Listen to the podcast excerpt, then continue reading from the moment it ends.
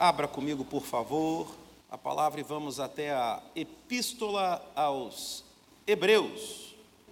Capítulo 11 da Epístola aos Hebreus. Você encontrou? Capítulo 11, verso 4.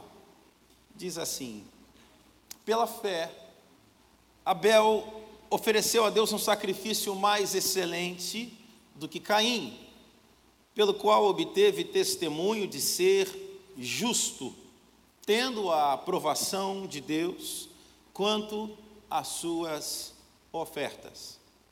Por meio da fé, mesmo depois de morto, ainda fala. Vamos ler mais uma vez, por favor. Pela fé, Abel ofereceu a Deus um sacrifício mais excelente do que Caim, pelo qual obteve testemunho de ser justo, tendo a aprovação de Deus quanto às suas ofertas, por meio da fé, mesmo depois de morto, ainda fala. Meus irmãos, Hebreus 11:4, o texto que eu acabo de ler com você, li duas vezes. No final dessa oração, no final do verso 4, é colocado para nós uma, uma afirmação e essa afirmação é precisamente o ponto de partida para a nossa, para a nossa reflexão de hoje. O sermão de uma noite de ceia. A última sentença de Hebreus 11:4 diz assim: por meio da fé, mesmo depois de morto, ainda fala. Por meio da fé, mesmo depois de morto, ainda fala. Perceba, não está ainda falam. Ora, o contexto que a gente começa ali no verso 4 está falando sobre um momento específico na história em que Abel, acompanhado de seu irmão, faz a Deus um momento de culto, apresenta ofertas. Pela fé, Abel ofereceu a Deus um sacrifício mais excelente do que Caim, pelo qual obteve testemunho de ser justo, tendo a aprovação de Deus quanto às suas ofertas, no plural. Mas aí tem um ponto que fecha a oração e dá-se início a uma outra oração dentro desse mesmo pequeno grupo de palavras. Por meio da fé, mesmo depois de morto, ainda fala. Então, se é fala e não falam, não se refere às suas ofertas. Não se refere às suas ofertas. Por meio da fé, vírgula, mesmo depois de morto, ainda fala. Quem ainda fala? Quem ainda fala? Se você puder, abra comigo, por favor, primeiro livro da Bíblia, vamos a Gênesis capítulo 4, verso 10. Voltar a esse momento na história e vamos tentar familiarizar com essa passagem.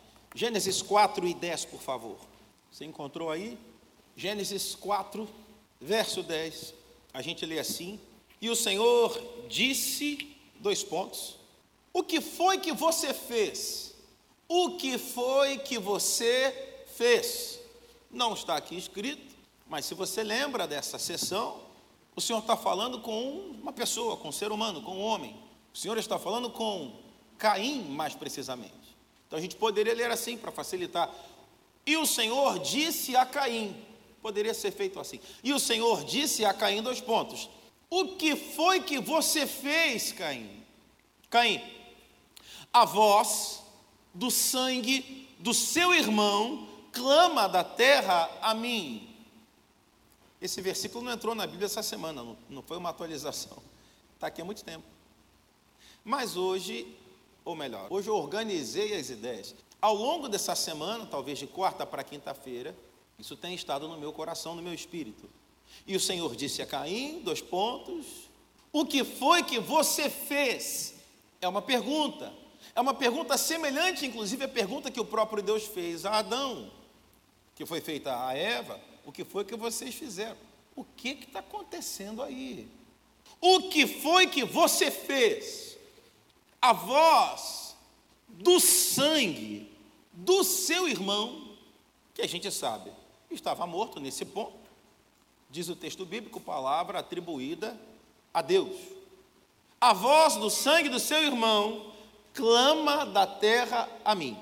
Bem, então, a pergunta que a gente faz logo no começo, lendo Hebreus, quem ainda fala, Gênesis 4:10 parece que nos responde. Sendo assim, te convido a ler novamente Hebreus 11:4, mais uma vez, depois agora de ter lido Gênesis. E a gente lê: pela fé, Abel ofereceu a Deus um sacrifício mais excelente do que Caim, pelo qual obteve testemunho de ser justo, tendo a aprovação de Deus quanto às suas ofertas. Está seguindo essa, essa sessão aí desse contexto de oferta, quem foi aprovado, quem não foi aprovado, quem foi aceito, quem não foi aceito. Não é sobre isso que a gente vai refletir nessa noite, mas é só o contexto, é só o entorno da cena. A cena segue aqui. Por meio da fé, mesmo depois de morto, ainda fala. E eu perguntei a mim, você, quem é que está falando? Gênesis 4,10 vai dizer para a gente: quem está falando? Quem está falando é a voz do sangue. Como disse, isso está na Bíblia há muito tempo. Mas parece que apareceu na minha essa semana. E eu poderia jurar que eu já li isso na Bíblia. Mas me parece que nessa semana, o Espírito Santo graciosamente jogou um pouco de luz aqui para mim. E louvado seja Deus por isso. Lendo Hebreus 11, 4. Lendo Gênesis 4 e 10. Por meio da fé, mesmo depois de morto, ainda fala. A voz que está falando é a voz do sangue do seu irmão. E daí algumas notas que a gente precisa colocar. O escritor da carta aos Hebreus, que abre um parênteses, por muito tempo creu-se, e ainda muita gente crê, que seja São Paulo apóstolo. Hoje, estudos, pesquisas, a academia já tem por certo de que não é Paulo. Então, curioso, não sabe ainda afirmar quem é, mas depois de muito tempo pesquisando, já sabe dizer quem não é. Curioso, né? Não sei quem foi, sei que não foi ele, por conta disso, e tem uma série de, de argumentação embasada para dizerem que carta aos Hebreus não é de autoria de São Paulo Apóstolo. Bem, mas o escritor da carta aos Hebreus, ele escreve aos judeus convertidos cristãos que estavam, me acompanhe por favor, desmoralizados e desencorajados. Judeu que se converteu ao cristianismo o escritor percebe que esse grupo que era judeu e agora passou a crer no Galileu, no Nazareno, percebe que esse grupo está desmoralizado e desencorajado, porque, posto que o cristianismo provou ser muito difícil, particularmente para esse grupo. E por que muito difícil? Porque o cristianismo para esse grupo se provou e se mostrou como algo radical, radical demais. O cristianismo exigia deles que deixassem de lado séculos de tradição. E isso, claro, provocou ira dos religiosos judeus. O cristianismo chega e começa a ressignificar e a explicar e a colocar e a pontuar coisas que alguém que foi judeu a vida inteira, de uma, duas, três, quatro, quinhentas gerações, é, chegou uma hora que não estava dando uma para engolir, não, está diferente demais. Está mudando muito. Eu não sei se eu vou. Crie na mensagem que morreu e ressuscitou. Crie nessa parte, mas a série de doutrina que está vindo está puxado para acompanhar. Eu acho que eu vou acabar saindo daqui e voltando lá para onde eu estava. A carta aos Hebreus ela se encaminha para esse grupo. E curioso para mim que Hebreus 11 e 4 então tenta se conectar com Gênesis 4 e 10 e comunica uma compreensão de uma história absolutamente familiar para essas pessoas, repito, judeus que agora são judeus cristãos. Hebreus 11, 4 vai lá na história e se conecta com Gênesis 4 e 10. A história de Caim e Abel, os filhos de nossos primeiros pais, Adão e Eva. Notas importantes para a gente tentar entender o contexto dessa história. Primeiro, a leitura da tradição rabínica louva seus mártires.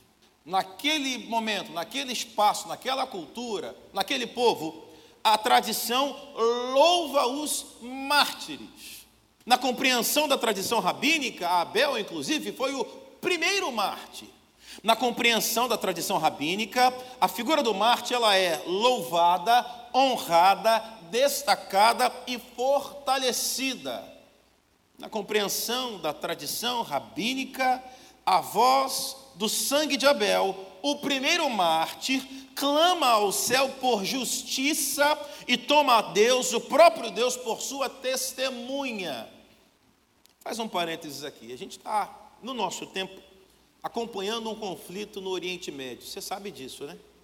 Se você já assistiu algum tipo de conteúdo, em alguma plataforma de streaming qualquer, Netflix, HBO Max, qualquer uma dessas, sobre um filme ou sobre uma série dessa temática, você sempre vai perceber em um momento ou outro aquele que está para servir a causa, ser encorajado por alguém. Falou: não, vai lá, cara, vai lá, porque se você morrer nessa ação, do outro lado, você vai ser isso, vai ser aquilo, vão te dar isso, vão te dar aquilo, honrando e estimulando a figura de um mártir. Então, não é que aconteceu de você virar um Marte, você pulou de cabeça para o suicídio. E isso é, nesse lugar, nesse contexto, estimulado, isso é louvado, isso serve de munição e combustível para que a coisa continue, para que a coisa se perpetue. Curioso que, pelo que parece, isso alcança toda aquela região a figura do Marte, ela recebe um status de glorificação. Então perceba, não é que aconteceu acidentalmente, não, o cara pulou de cabeça nisso de propósito.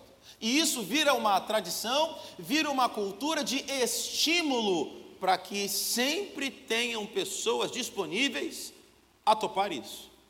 A voz do sangue de Abel, segundo a tradição rabínica, clama por justiça. A voz do sangue do inocente Abel, tido na tradição rabínica como o primeiro Marte, a voz dele, naquele contexto, para aqueles estudiosos daquela fé, está clamando por justiça.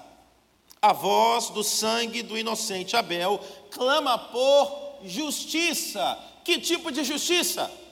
Eu estava oferecendo um culto ao meu Deus, acompanhado de uma pessoa que por acaso era meu irmão. Meu irmão também prestou um culto a Deus. O resultado da história a gente sabe: um culto foi aceito, outro culto não foi aceito. Passa-se um punhado de tempo, vem Deus e pergunta. Não é nem nossa mensagem hoje, mas já dá outra mensagem aqui. Ô Caim, percebi que você está com o coração meio, meio bagunçado. Se você acertar aí tuas questões, não é certo que eu vou te receber. Deus fala com com Caim. Caim responde o que para Deus? Caim responde o que para Deus? Alguém sabe? Caim responde o que para Deus? Caim. Não, isso foi antes. Caim não responde para Deus. A resposta de Caim vem antes. Quando pergunta, cadê teu irmão? Aí ele responde, eu sei lá. Antes, o papo é Deus, Caim. Caim, eu percebi que você está com um semblante meio triste. Foi do dia do culto, né? Caim, então, se você fizer direito, anota, Caim, eu vou receber você. O papo é pessoal, Deus, Caim. Na vez do Caim falar de volta para Deus, Caim não fala. Caim resolve responder de uma outra forma, agindo, não para Deus. Caim resolve responder, agir a partir daquele encontro contra Deus. Ele tinha um pecado na conta, agora ele tem dois pecados na conta. Caim responde a Deus com uma ação não em relação a Deus, mas em relação ao seu irmão, que não tem nada a ver com a história. Então, esse inocente que recebe um convite diz: Vamos até ali, mano. Uns manga palmer, vamos até ali tomar um sacolé na feira das estações. Caim inocente vai. E diz a narrativa bíblica que quando Caim e Abel estão distantes, o suficiente, Caim se levanta contra seu irmão e o mata. A tradição rabínica vai dizer que esse homicídio vai marcar esse ponto em que o sangue de um inocente clama por, clama por, clama por justiça. O que seria justiça nesse contexto? Me dê sua atenção, por favor. O que seria justiça nesse contexto? A lei foi dada por quem, meus irmãos? Você lembra? Hã? Quem foi o instrumento para trazer a lei? Moisés. O que dizia na lei de Moisés sobre Alguém lembra? E se acontecer, olho por olho, dê um soco, dê um soco, traz o cara aqui, dá outro soco. Me dê um chute, te dê um chute, traz aqui, dá um chute. Cortou meu dedo, qual foi o dedo? Direito, esquerdo, mindinho, mindinho, direito ou esquerdo? Esquerdo. O dedo esquerdo, pode cortar. Olho por olho, olho por olho. O sangue do inocente Abel tido na tradição rabínica como o primeiro mártir. O sangue dele está clamando da terra até o céu. Está clamando pelo quê? Está clamando por justiça. Que tipo de ação de justiça seria aceita nesse caso? Hã? Seria o quê? Então eu posso dizer a você, e posso construir com você, que o sangue dele está clamando por, começa com V, está clamando por. E disse a você que nesse contexto, a figura do Marte, ela é louvada, glorificada. Aí acrescentei, ela serve como um alvo, como um estímulo, como munição, para que a coisa se perpetue. Ora, não é exatamente o que a gente está assistindo no Oriente Médio? Ou não? É o da vez, né? Mas não é o primeiro, foram muitas ações antes dessa. O Hamas fez algo brutal, desumano. O que, que Israel vai fazer? Vai responder com a força que tem. Aí mata toda aquela geração, como está matando, mata toda aquela geração. Mas aí tem o pré-adolescente, que vai perder o pai, o tio, o avô, e vai ouvir o quê? De quem ficar vivo? Ó, o vizinho, o vizinho fez o quê? o, o vizinho matou teu tio, teu pai, teu avô, teu avô, teu irmão mais velho. Então você vai crescer, a gente vai te fortalecer, a gente vai te treinar, para quando você tiver tamanho suficiente, você ir lá fazer o quê? E quando ele conseguir se organizar para fazer outra ação terrorista, o que, que a nação de Israel vai fazer? E depois que eles reagirem e matarem toda aquela geração, acontece o que com a próxima geração? Caio, você tem que idade, Caio? Doze. É, fique em pé, por favor. Vem aqui, Caio. O, o, o, Caio. o Caio é um cara especial para Caio. Caio tem 12 anos. Eu não sei o que, que os pais dele ensinam ele. Imagino que estejam ensinando a palavra, porque o garoto é crente. É pegar um garoto desse aqui de 12 anos e encher a cabeça dele. Pode deixar barato não, cara. Vou te arrumar uma faca, te arrumar uma pistola, te arrumar um fuzil, te arrumar uma granada, te arrumar uma, uma banana de dinamite. Eu vou no YouTube, a gente vai aprender a fazer um coquetel molotov. E se você for dedicado, você vai honrar nossa família, nosso país, nossa causa e nossos ancestrais, fazendo o quê? Matando o máximo que você puder. Se acontecer de você morrer nisso, descansa o coração. A gente vai fazer uma passeata, vai botar uma placa aqui sua, vai botar uma rua com teu nome, vai botar um hospital com teu nome, vai botar uma foto só na parede. O que mais a gente vai fazer com ele? Ah, você vai ter um montão de coisa legal do outro lado. É, e muita coisa, muita coisa. É só vantagem. Isso está sendo feito agora feito nos últimos 5, 6 mil anos. Não sei se você percebeu, mas eles não estão caminhando para resolver esse problema. Você percebeu isso? Eles estão caminhando para piorar o problema.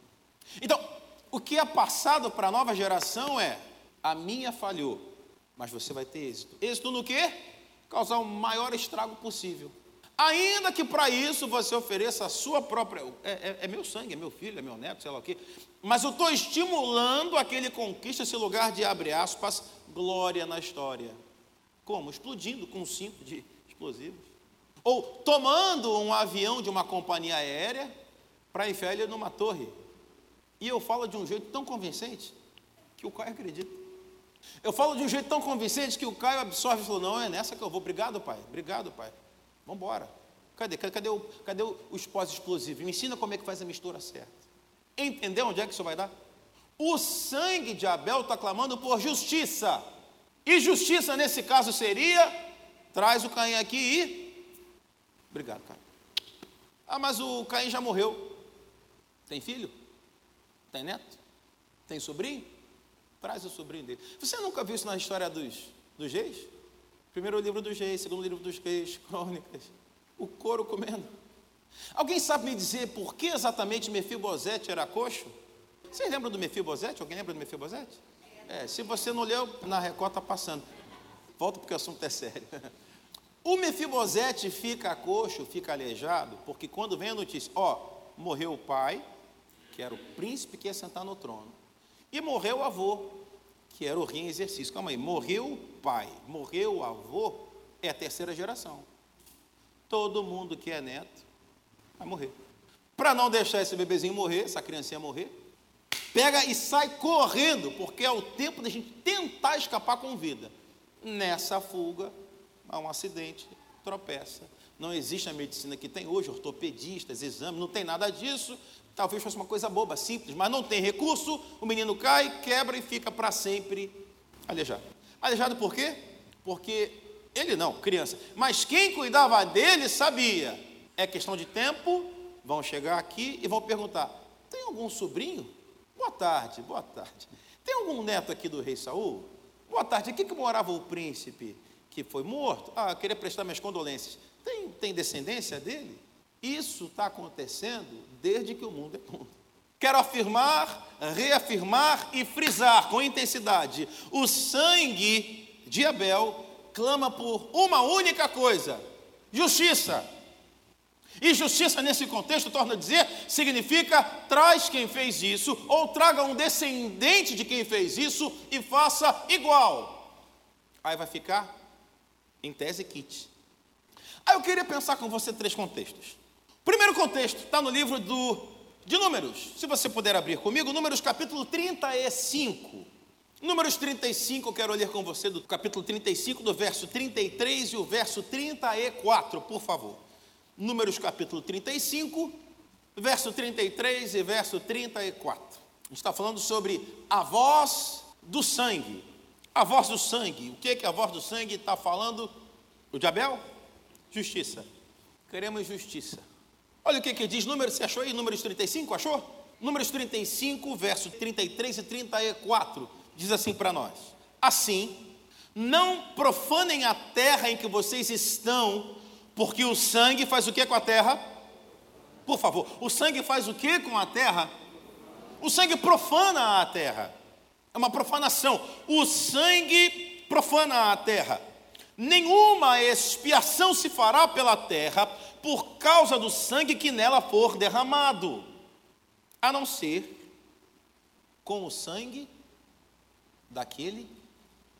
Você está lendo isso na Bíblia? Rapaz, rapaz. Aí eu tenho dito aqui algumas vezes, eu sei que alguém ainda não entendeu e alguns até se aborrecem, alguns até confabulam. Esse pastor deve ser herege, cara, né? O que ele está falando? Pois vou falar de novo. Nem toda a mensagem bíblica é mensagem cristã. Que bom que você está sentado.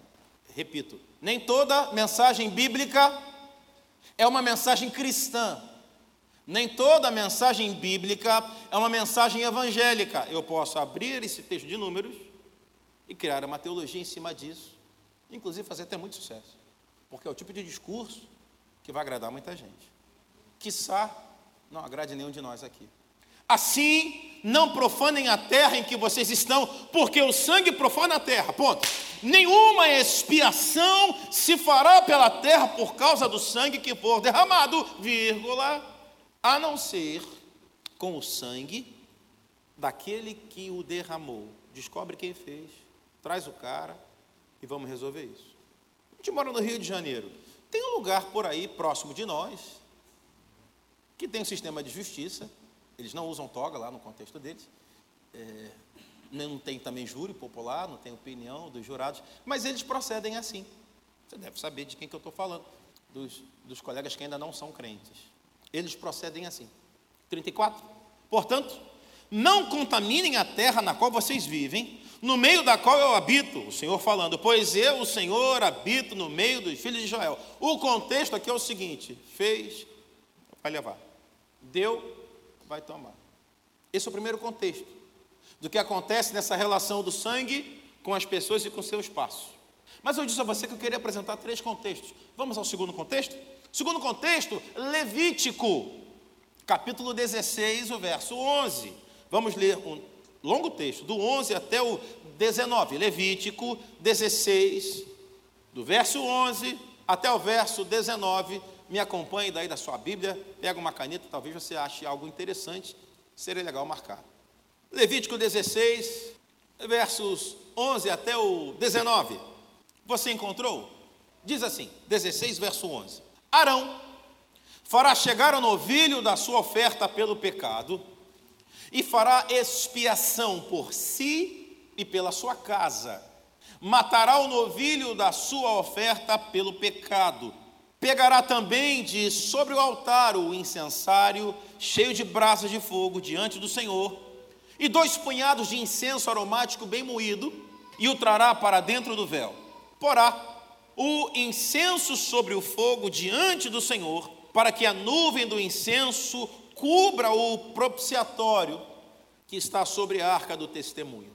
Assim, Arão não correrá o risco de ser morto ele pegará um pouco do sangue do novilho e com o dedo o aspergirá sobre a frente do propiciatório. E diante do propiciatório aspergirá sete vezes do sangue com o dedo. Depois, matará o bode da oferta pelo pecado que será para o povo. Trará o sangue do bode para dentro do véu e fará com esse sangue como fez com o sangue do novilho. Ele o aspergirá no propiciatório e também diante dele. Assim, fará expiação pelo santuário por causa da, das impurezas dos filhos de Israel e por causa das suas transgressões e de todos os seus pecados. Fará o mesmo pela tenda do encontro que está com eles no meio das suas impurezas. Ninguém poderá estar na tenda do encontro quando Arão entrar para fazer propiciação no santuário, até que ele saia depois de feita a expiação por si mesmo, pela sua casa e por toda a congregação de Israel. Então sairá para junto do altar, que está diante do Senhor, e fará expiação pelo altar. Está acompanhando? Altar está aspargindo sangue para tudo que é lado. Para tudo que é lado, Deus está mandando. Molha as pernas, molha as molha as... vai jogando sangue para tudo que é lado. Pegará um pouco do sangue do novilho e do sangue do bode e o porá sobre os chifres do altar ao redor. Do sangue aspergirá com o dedo sete vezes sobre o altar. E o que, é que isso vai representar para o altar? O purificará e o santificará das impurezas dos filhos de Israel. Li para você um contexto, li para você agora um segundo contexto. Se no primeiro o sangue que é derramado profana a terra, deixa a terra maldita, nesse segundo contexto, num outro momento, o sangue agora não profana. O sangue agora que é aspergido sobre objetos, ele agora começa a ter uma outra aplicação. O sangue agora purifica. O sangue agora santifica objetos. Foi o altar, foi a tenda do encontro, foi o santuário, foi o próprio Arão, suas vestes, foram todas aquelas pessoas, o povo. O sangue nesse segundo contexto tem uma outra aplicação, mas eu disse que eram três contextos. Vamos ao terceiro contexto. Abra comigo carta de São Paulo aos Efésios, no capítulo 1. Capítulo 1, verso 7. Você encontrou? Diga. Achei. Te espero mais um pouco. Capítulo 1, verso 7. Carta que São Paulo apóstolo escreveu aos Efésios. Você encontrou agora? Vamos lá, 1,7 diz assim: Nele temos a redenção pelo seu sangue Voltamos à temática do sangue. Nele temos a redenção por meio de seu sangue. De quem ele fala? A quem ele se refere? Ao Cordeiro de Deus. Ao Cordeiro que Deus enviou ao mundo.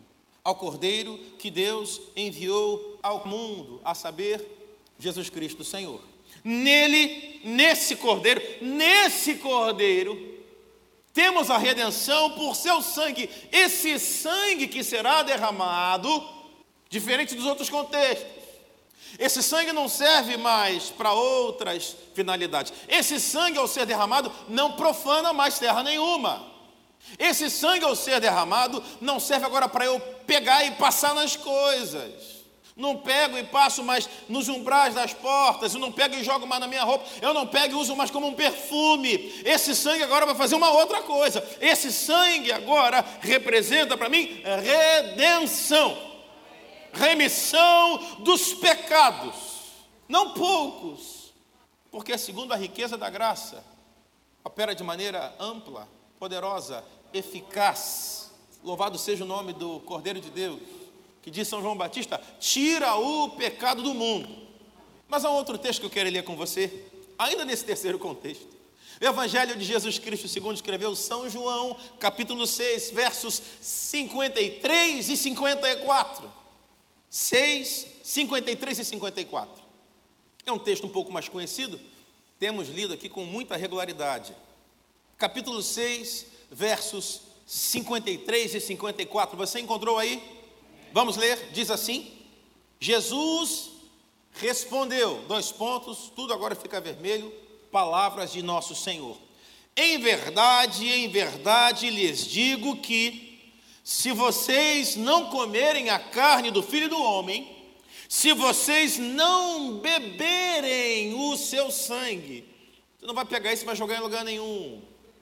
Você não vai mais molhar a ponta do altar, você não vai mais jogar um pouquinho dessas gotinhas em algum lugar. Não, não, não. Se você não beber o sangue dele, vocês não terão vida em vocês mesmos. Não é mais alguma coisa que está fora, agora eu estou falando que está dentro. Se você não jogar o sangue para dentro, você não terá a vida dele em você. É a aplicação do sangue de uma outra forma, completamente diferente. Quem come a minha carne e bebe o meu sangue, tudo isso em palavras vermelhas, palavras de nosso Senhor. Quem come a minha carne e bebe o meu sangue, não está protegido, não tem um patuar, não tem um pé de coelho, não quem come a minha carne e bebe o meu sangue tem a vida eterna. Subiu demais o tom, aprofundou demais a temática. Quem bebe e come tem a vida eterna e mais. Eu o ressuscitarei no último dia. Louvado seja o nome do Senhor. Se você quer um três cenários, Três contextos. Se no primeiro a gente tinha a seguinte realidade: o sangue em contato com a terra profana e amaldiçoa. É o primeiro contexto. O segundo, o sangue em contato com objetos os santifica. Pega um pouquinho de sangue e joga para cá, santificou. Pega um pouquinho de sangue e joga para cá, santificou. Segundo, agora o terceiro, o terceiro é diferente. No terceiro, o sangue em contato com aqueles que se renderam e o receberam. Esse sangue agora, ele sela. Esse sangue agora confirma. Esse sangue agora une. Esse sangue agora dá acesso à vida eterna. Louvado seja Deus. Aleluia. Essa semana eu tive uma experiência. Estou desfrutando dela ainda. Há um, um abençoado da Inglaterra que eu ouço com regularidade desde que eu conheci, lá em 2000 e, sei lá, 2002, 2003. E eu estava ouvindo de novo esse irmão, uma música que eu já conheço dele. A música está seguindo. O título, o título da música é O Filho do Sofrimento, Son of Suffering. E eu estou ouvindo, já conheço a música. Vem para cá, vem para lá, vem o coro, vem a ponte. Vem... E teve uma hora que ele falou um negócio eu voltei, aumentei o, o som, ele falou de novo. Eu falei, ué. A frase é: Your blood still speaking. O seu sangue ainda está falando. Eu falei, o sangue está falando? Eu já ouvi isso em algum lugar. O seu sangue. E estou dirigindo, volta, volta, volta, volta. Tô... Quem anda comigo de carro aqui não gosta, né? Porque se eu receber um troço assim, meu irmão, é no repeat, seis dias ouvindo só aquilo ali. Tem gente que bota até fone no carro para não. Mas estou recebendo, deixa eu receber mais negócio. Como é que é? Your blood still speaking, your blood still speaking. O sangue ainda está falando. Sangue ainda... Pô, eu já ouvi. Abel. Claro, é Abel. Mas, mas ele faria uma música sobre Abel? Não, Matt Redman é um cara muito cristocêntrico. Sim, mas Abel tem essa conexão com Abel. O sangue de Abel. Aí eu fui, fui, fui procurar. O, ah, o sangue de Abel. O sangue, pô, mas não, ele não está falando de Abel. Se a música é o filho do sofrimento, o filho das dores, só tem um. Essa música está falando sobre Cristo, o Messias, o Cordeiro de Deus. O sangue, seu sangue ainda fala, seu sangue está falando. Eu vou ter que parar para ler sobre isso, vou ter que parar para me debruçar, para estudar, para pesquisar, para tentar chegar onde é que ele quer falar com isso, o que, que ele quer dizer para mim com isso. Your blood still speaking, seu sangue está falando, está falando o quê? O sangue dele, compositor, está falando o quê? Você ainda está em Hebreus comigo? Vamos voltar para Hebreus? Ah, se o Senhor me der graça, se o seu coração estiver aberto, que o Senhor seja glorificado nessa noite. Hebreus capítulo 12. Louvado seja o nome do Senhor. Que desafio pregar Hebreus, meus irmãos, que desafio. Hebreus 12 e 24, você abriu aí. Hebreus 12 e 24. Como você sabe, eu leio, estimulo que você leia também a nova Almeida atualizada, já apresentei muitos irmãos aqui, nova Almeida atualizada. 12 e 24, abriu comigo? Abriu aí? 12, 24. Posso ler? Amém? Diz aí, gente, posso ler? Diz assim: E a Jesus, o mediador da nova aliança, e ao sangue da aspersão, que fala melhor do que o sangue.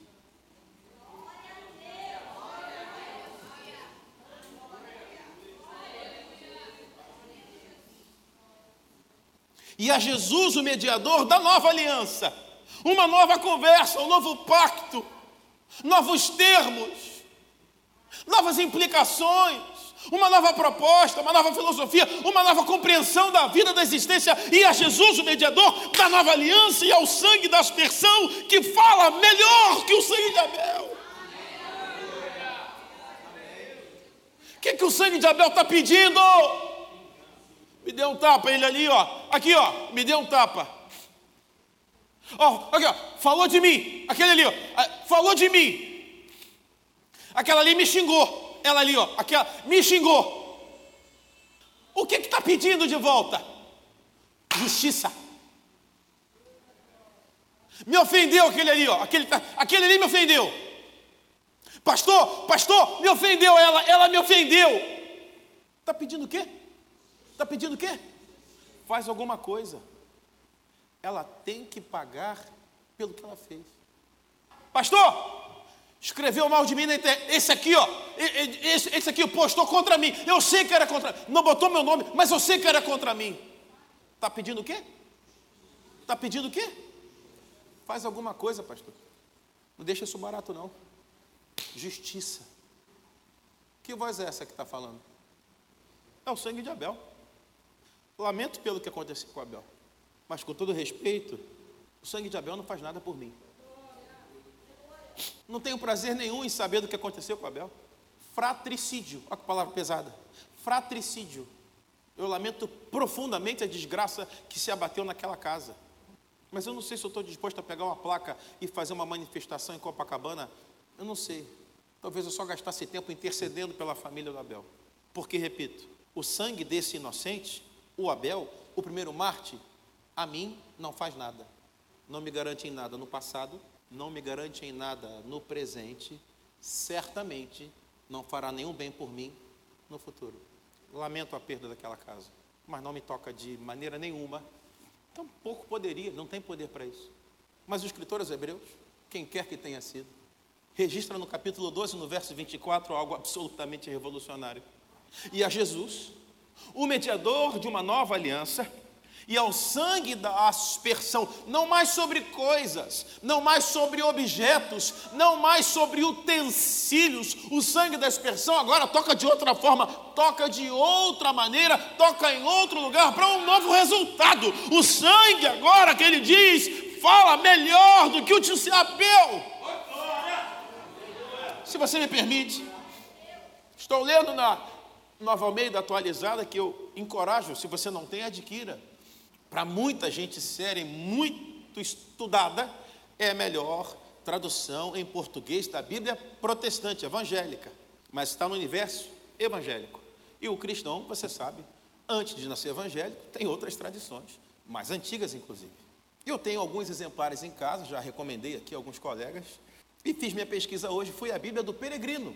Não sei se você conhece essa Bíblia. Olha o que, que diz André Coelho, Bíblia do Peregrino, Hebreus 12 e 24. De Jesus, mediador da nova aliança, ponto e vírgula, de um sangue aspergido que grita mais forte que o de Abel. A mensagem é tão forte que não fala, grita e grita forte.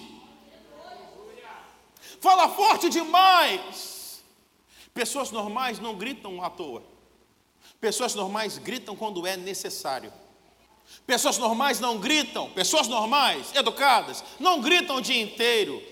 Elas gritam quando há uma necessidade de elevar a voz para avisar, para alertar, para evitar algo ruim. Cuidado! Aí grita.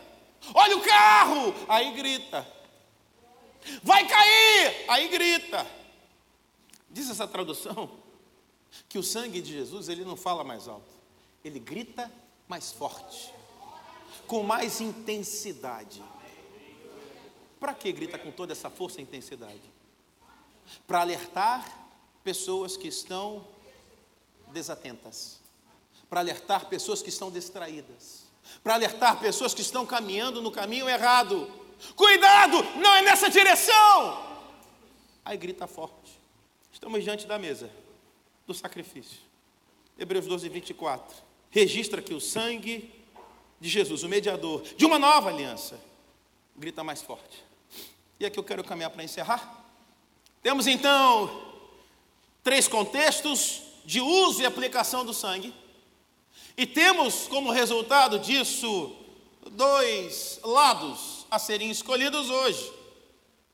O primeiro lado é o lado do sangue de Abel, a voz do sangue de Abel, que diz o seguinte: a voz do sangue de um inocente clama por vingança. Isso está de um lado. E do outro lado, o que, que a gente tem? A voz do sangue que está descrito em Hebreus, que está gritando mais forte, que está falando melhor, que está falando de coisas melhores do que a do sangue de Abel. Pelo menos quatro coisas que essa voz fala para nós. A voz do sangue de um inocente que agora não clama por justiça nem por vingança, ela clama por salvação. A voz do Cordeiro de Deus que se entregou clama por salvação, anuncia a boa nova, o Evangelho, o reino da graça. Deus está entre nós, salvação.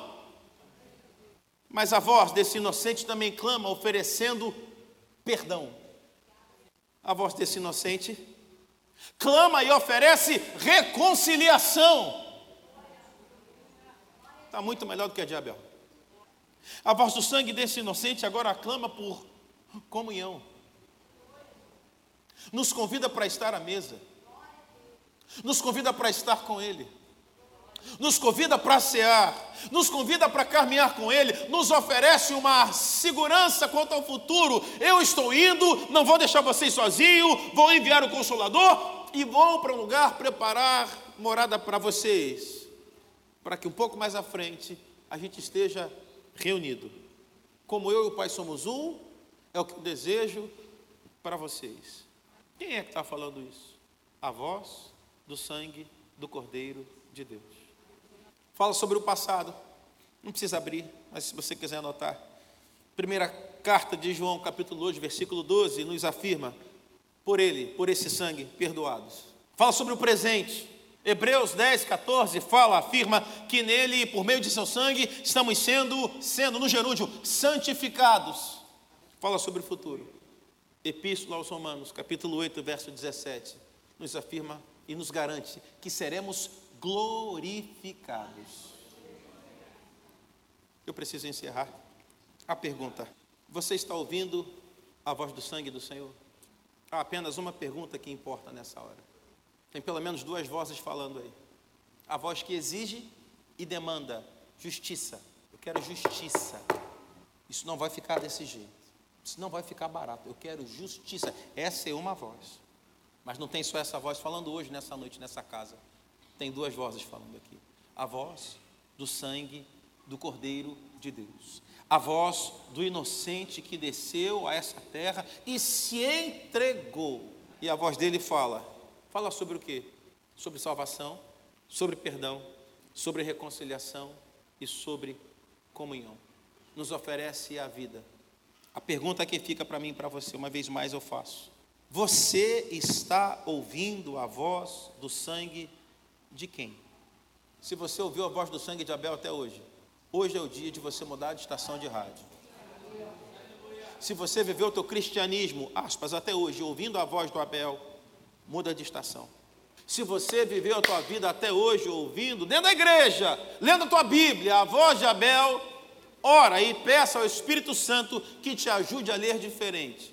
Você precisa ouvir a voz do sangue do Cordeiro de Deus. Se coloque de pé, eu quero orar por você.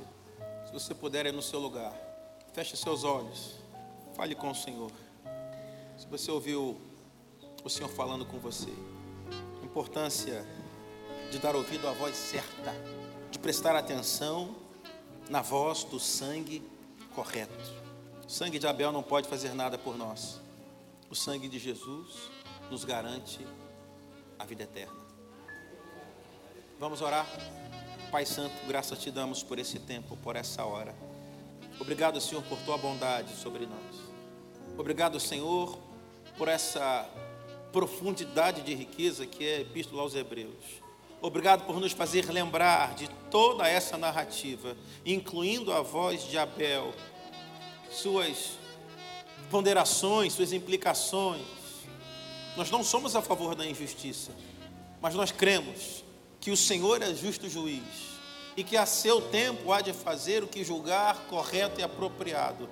Quanto a nós, cabe o lugar de se lançar aos teus pés e clamar sobre nós por misericórdia, para que o Senhor nos ajude, nos ensine, nos adestre, nos guie, nos tome pela mão e nos ensine aqui a viver não segundo os moldes e padrões da voz e da mensagem, da teologia que vem da tradição de Abel. Não, nós queremos seguir no caminho que o Senhor nos propõe, porque o seu sangue, e apenas o seu sangue, e não o sangue de nenhum outro, nos garante o perdão para o nosso passado o processo de santificação no presente e a promessa de glorificação no futuro. Somente o seu sangue vai muito além do lugar de ou profanar as coisas ou purificar coisas. O seu sangue, tendo contato com o nosso interior, aqueles que já se renderam, diz a Escritura, nos garante vida e comunhão plena e perfeita contigo.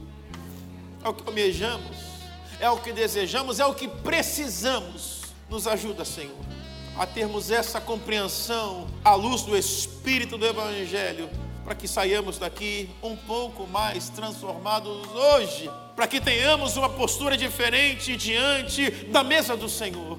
Que essa noite seja uma noite marcante e chave, que divida tempos para pessoas aqui, que divida histórias para pessoas aqui. Nós oramos assim, rogamos a tua ação sobrenatural, Espírito Santo faça isso por nós, em nós, por nós e através de nós. Nós oramos assim, crendo e confiando nos méritos de Cristo, nosso Senhor, em nome do Pai, do Filho e do Espírito Santo, dizemos amém, amém e amém. Louvado seja Deus.